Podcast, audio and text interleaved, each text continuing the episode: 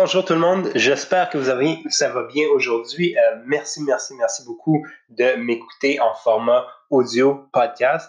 Euh, ce sont les, les extraits audio de mon épisode, de mon émission euh, YouTube et Facebook. Fait que ça va être en fait les mêmes épisodes. Des fois, il y aura quelques trucs en plus, par exemple. Et puis, donc, si tu aimes, apprendre le marketing d'experts locaux et internationaux, ben, tu es à la bonne place. Euh, Aujourd'hui, euh, c'est un épisode que j'ai enregistré il y a quelques temps avec Alexandre Gravel de Toast Studio, où on parle de quoi faire avec son contenu pendant une crise. Euh, oui, on parle de la crise euh, COVID-19, mais des crises arrivent régulièrement, il y en a qui se passent constamment. Euh, fait que c'est un épisode avec un sujet spécifique, mais avec des leçons très, très, très réutilisables. Fait que sur ça, j'espère que tu aimes ça. Et euh, comme d'habitude, euh, ben, inscris-toi au podcast, tu vas avoir tous les épisodes. Merci et à bientôt. Yeah, big up yourself. And I say, and I say, may ask people, are you ready? Are you ready for this? Euh, cool, parfait. C'est qu'on est, on est parti, on est live. Salut Alexandre. Salut monsieur. Ça va bien? Ça va très, très bien. Un bon matin. Un bon matin ensoleillé, là, on s'en plaindra pas. Oui, exact. Il fait un peu froid, mais euh, écoute, il fait ça beau. Euh, écoute, euh, comme, comme, on disait offline, si on veut, merci, merci de participer à merci de te porter volontaire à participer à mes expériences de vidéo live. puis je voulais te parler justement de, de contenu.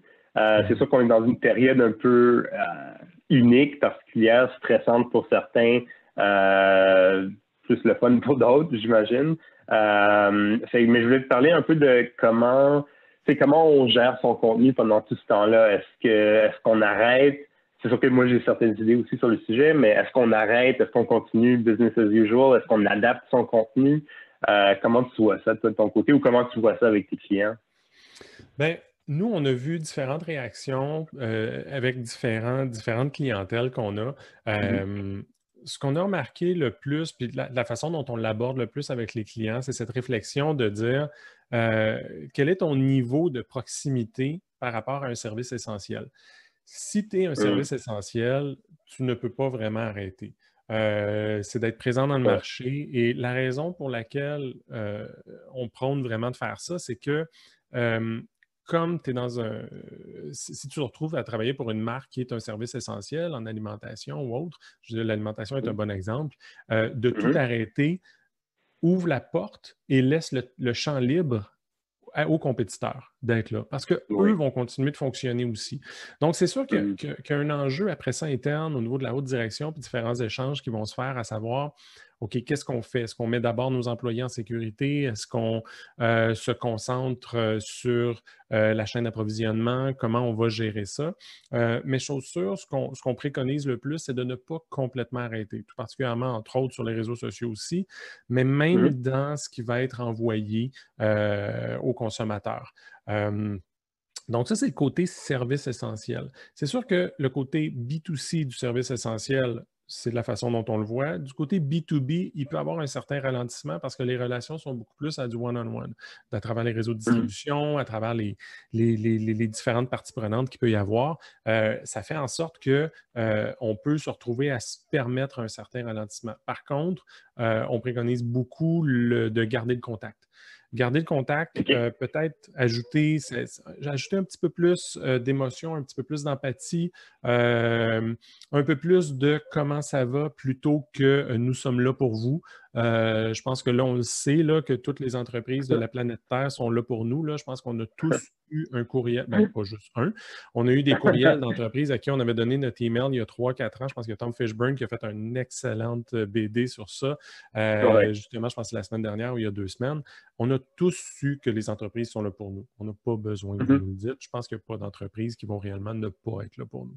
Euh, cette proximité-là, donc, par rapport aux services essentiels, est importante parce que ça va, euh, ça va aussi donner le ton sur quelle est la réception que les gens auront par rapport à votre message. Il y a des, il y a mm. des marques, il y a des produits pour lesquels les gens n'ont pas trop de besoins en ce moment. Puis je vais utiliser l'exemple extrême du voyage. Euh, c'est peut-être, des fois, aller à l'extrême, c'est la, façon la plus facile d'expliquer quelque chose. Euh, ben, ce n'est pas le temps, évidemment, de communiquer par rapport au voyage. Ce n'est pas le temps de communiquer par rapport au tourisme, aux destinations. Euh, donc là, il faut vraiment mettre, mettre les freins. Mais euh, je pense que ce qui est important, c'est de ne pas arrêter. Arrêter, c'est donner l'opportunité à un compétiteur de prendre la place et de prendre du terrain. Et euh, surtout dans l'incertitude, on ne sait pas combien de temps. Si on avait su que ça durait deux, trois semaines, fine, on peut arrêter deux, trois semaines, puis on sait quand est-ce qu'on va repartir. Présentement, on ne sait pas exactement quand est-ce qu'on va repartir. Donc, toute cette question de dire aussi, si on arrête complètement, comment est-ce qu'on va redémarrer et de quelle façon, il faut voir. Euh, donc, nous, on a vu aussi un client qui a, qui a arrêté, qui a ralenti ses investissements à l'externe. Donc, ils ont internalisé la plupart des initiatives temporairement pendant la crise, euh, mm-hmm. mais c'était vraiment dû, dans leur cas, à un problème d'approvisionnement. Euh, leur approvisionnement, c'est une entreprise canadienne avec des approvisionnements qui viennent de Chine, ce qui a fait en sorte que tout a été ralenti. Donc, dans leur cas, il y a un autre enjeu totalement qui est de dire qu'il ne faut pas trop communiquer parce qu'on n'aura peut-être pas le produit pour, pour, euh, pour pouvoir livrer la promesse qu'on fait. Donc, c'est, ça varie vraiment d'une entreprise à l'autre. Je comprends. Puis, tu sais, si on reste un peu dans ton exemple extrême, parce que j'aime, euh, j'aime cette idée-là, de est-ce que est-ce que quand même est-ce que c'est vraiment d'arrêter complètement ou c'est de voir est-ce qu'il y a, tu sais, si je suis une agence de voyage ou une, ou une, une, un, euh, une compagnie aérienne, est-ce qu'il y a vraiment le but de devoir est-ce qu'il faudrait vraiment que j'arrête complètement ou c'est de voir est-ce qu'il y a quelque chose que je peux quand même communiquer euh, avec mes clients? Je te, je te, pose la question parce que euh, j'ai vu récemment une entrevue avec quelqu'un euh, qui, lui, bah, c'est plus un lead generation expert, etc. Puis il disait mm-hmm. Ah, ben, tu sais, si tu es dans l'aérien ou si tu fais des, des croisières, etc., ben, tu peux commencer à pousser des rabais pour tu achètes maintenant pour un voyage dans, dans 12 mois, par exemple, etc. Euh, mais une partie de moi qui était comme moi, c'est un peu c'est un peu weird comme approche, mais de l'autre, est-ce que c'est plus une réaction personnelle que je suis comme ben, pourquoi tu fais ça? Mais qu'en réalité, le monde sont prêts à repartir, ils veulent repartir à la normale. Puis de, l'idée de s'acheter un billet pour dans un an, c'est ça, ça les aide un peu. Je sais pas comment tu vois ça? Ben, dans ce cas-ci, je dirais je pense qu'on vit en, ce moment dans une très grande incertitude sur mmh. comment va se dérouler le déconfinement euh, de façon et, à l'échelle mondiale. Mmh.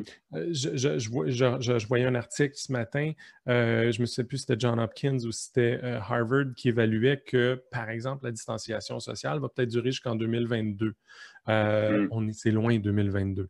Donc, comment est-ce que va s'opérer justement toute l'exécution, le déconfinement, le redémarrage de l'industrie touristique?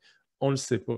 Donc, pendant la mm-hmm. période d'incertitude, à, un certain moment, on pourra offrir des, des, voyages pour dans 12 mois. Pour le moment, je ne suis même pas sûr que dans 12 mois, un, est-ce qu'on va avoir le goût? Et deux, est-ce que ça va même être possible d'aller partout? On va pouvoir voyager, mais on ne pourra peut-être pas aller partout dans le monde nécessairement. Hmm. Mais dans ce cas-ci, je pense qu'il y a une opportunité de communiquer, même dans l'industrie touristique, non pas sur un call to action, un direct response ou euh, une offre directement, mais de rester présent et de rester pertinent. Euh, puis si je prends l'industrie touristique et non pas du voyage qui inclurait le voyage d'affaires, mais, mais, de rester beaucoup plus sur le rêve. Donc, on a eu mm. des bons souvenirs avec des Air Transat, des Air Canada, des, des, voyagistes et autres. On, a, on, a, créé et vécu des bons souvenirs. Pourquoi on ne se remémore pas ça et pourquoi, pourquoi on ne mm. crée pas cette espèce d'attente-là pour le futur? Sans pouvoir réellement offrir. Par contre, ce qu'on va peut-être pouvoir faire, puis là, on tombe plus dans l'aspect tactique, très, beaucoup plus terrain, c'est de voir, d'utiliser cette opportunité-là de pousser des contenus plus inspirationnels, slash souvenirs et tout, si on reste dans le voyage, pour créer mm-hmm. nos audiences créer nos audiences qu'on va pouvoir utiliser dans six mois, neuf mois, douze mois, si on les entretient comme il faut, comme étant Ah, là, on vient de détecter un pool de gens qui veulent aller dans le sud, on vient de détecter un pool de gens qui sont plus sur ah. l'Europe, sur l'Asie, et de mmh. préparer justement le deuxième, la phase 2. Donc, utiliser le contenu pour créer ces bassins d'audience-là. assez intéressant parce que effectivement, je suis. c'est une autre industrie qui est très affectée, c'est le tout ce qui est entertainment, c'est les concerts, les, etc. et tout ça. puis je vois qu'il y a beaucoup de comptes euh, sociaux, là, des, des artistes qui sont sur les réseaux sociaux ou des photographes dans cette industrie-là qui, en fait, prennent l'opportunité de poster des vieux concerts, des, vieilles photos. Euh, tu ferais vraiment rentrer dans, dans, comme tu disais, tout ce qui est comme inspirationnel ou c'est plus émotionnel, si on veut. Tu te rappelles, il y a cinq ans, on a fait ces concerts-là. Merci à tout le monde de, de Mexico City, whatever euh, qui était venu cette journée-là, etc. Fait que ça donne le goût de voir les pouvoir jouer en concert, mais en mm-hmm. même temps, ben, en même, ben, en même temps, tu offres euh, la musique elle-même sur tes réseaux sociaux, mais de trois, ça fait que ben, éventuellement, je vais pouvoir venir te revoir jouer. Oui, exactement. C'est qu'on ne perd pas le lien. L'important, c'est de ne pas perdre le lien. Euh, puis on est encore là-dedans juste pour quelques semaines. Je ne pense pas qu'on soit là-dedans pour des années nécessairement. On va pouvoir mmh. recommencer à vendre comme on le faisait. On va pouvoir recommencer à pitcher comme on le faisait. Il y a juste une petite pause d'encore quelques semaines. Il faut juste être prudent. Euh, mmh. Mais il faut créer, créer et maintenir cette connexion-là. L'opportunité de connexion est encore là. On est encore capable d'aller faire de l'acquisition d'audience. Euh, mmh. Mais on nécessairement de vendre immédiatement. Mais les gens n'ont pas moins besoin à long terme de, de, ce qu'ils aimaient euh, avant. Je comprends. Puis, dernière petite question avant de te, te laisser. Euh, dans, dans, le monde peut-être du freelance, etc., où on a beaucoup d'overhead, etc., on prend beaucoup la rapidité, changer un peu euh, son approche de production de contenu, tester des nouvelles choses que, moi, personnellement, j'ai adapté comme philosophie. Est-ce que pour une grande marque, c'est plausible, c'est réaliste d'aller plus dans la rapidité versus, bon, on voit qu'est-ce qu'on peut faire, comment on planifie les prochaines semaines, les prochains mois, etc. C'est comment tu vois rapidité versus stratégie, si on veut? Bien, c'est, je pense que la rapidité est essentielle. Il faut juste distinguer peut-être rapidité et actualité. Euh, je pense que les grandes marques et autres n'ont pas nécessairement un besoin en ce moment de venir en remettre sur ce qu'on entend sur les chaînes 24 heures de nouvelles ou euh, dans, les, dans, les, médias. Euh, je pense qu'il y a des opportunités de, communiquer. Je pense que ces opportunités-là se, doivent d'être empathiques par rapport à la réalité que les gens vivent, mais pense pas qu'il y a une nécessité de s'attacher euh, à ce qui se passe au day-to-day, euh, dans le news cycle ou des choses comme ça. Par contre, euh, on peut se donner l'opportunité d'essayer des choses. Peut-être ça va dépendre de la, mentalité de l'entreprise, la mentalité des équipes. est-ce que c'est le moment d'essayer des choses ou est-ce que c'est le moment de revenir back to basics puis faire des choses, mmh. puis, puis, de garder le moteur, puis de garder le bateau là, dans, la même direction? Euh, je pense que ça, ça, dépend de la mentalité euh, des équipes. Cool. Super. Ben, écoute, merci beaucoup. Euh, on se referait ça bientôt. Très bientôt, ça va me faire plaisir. Parfait, merci. Écoute, j'arrête l'enregistrement.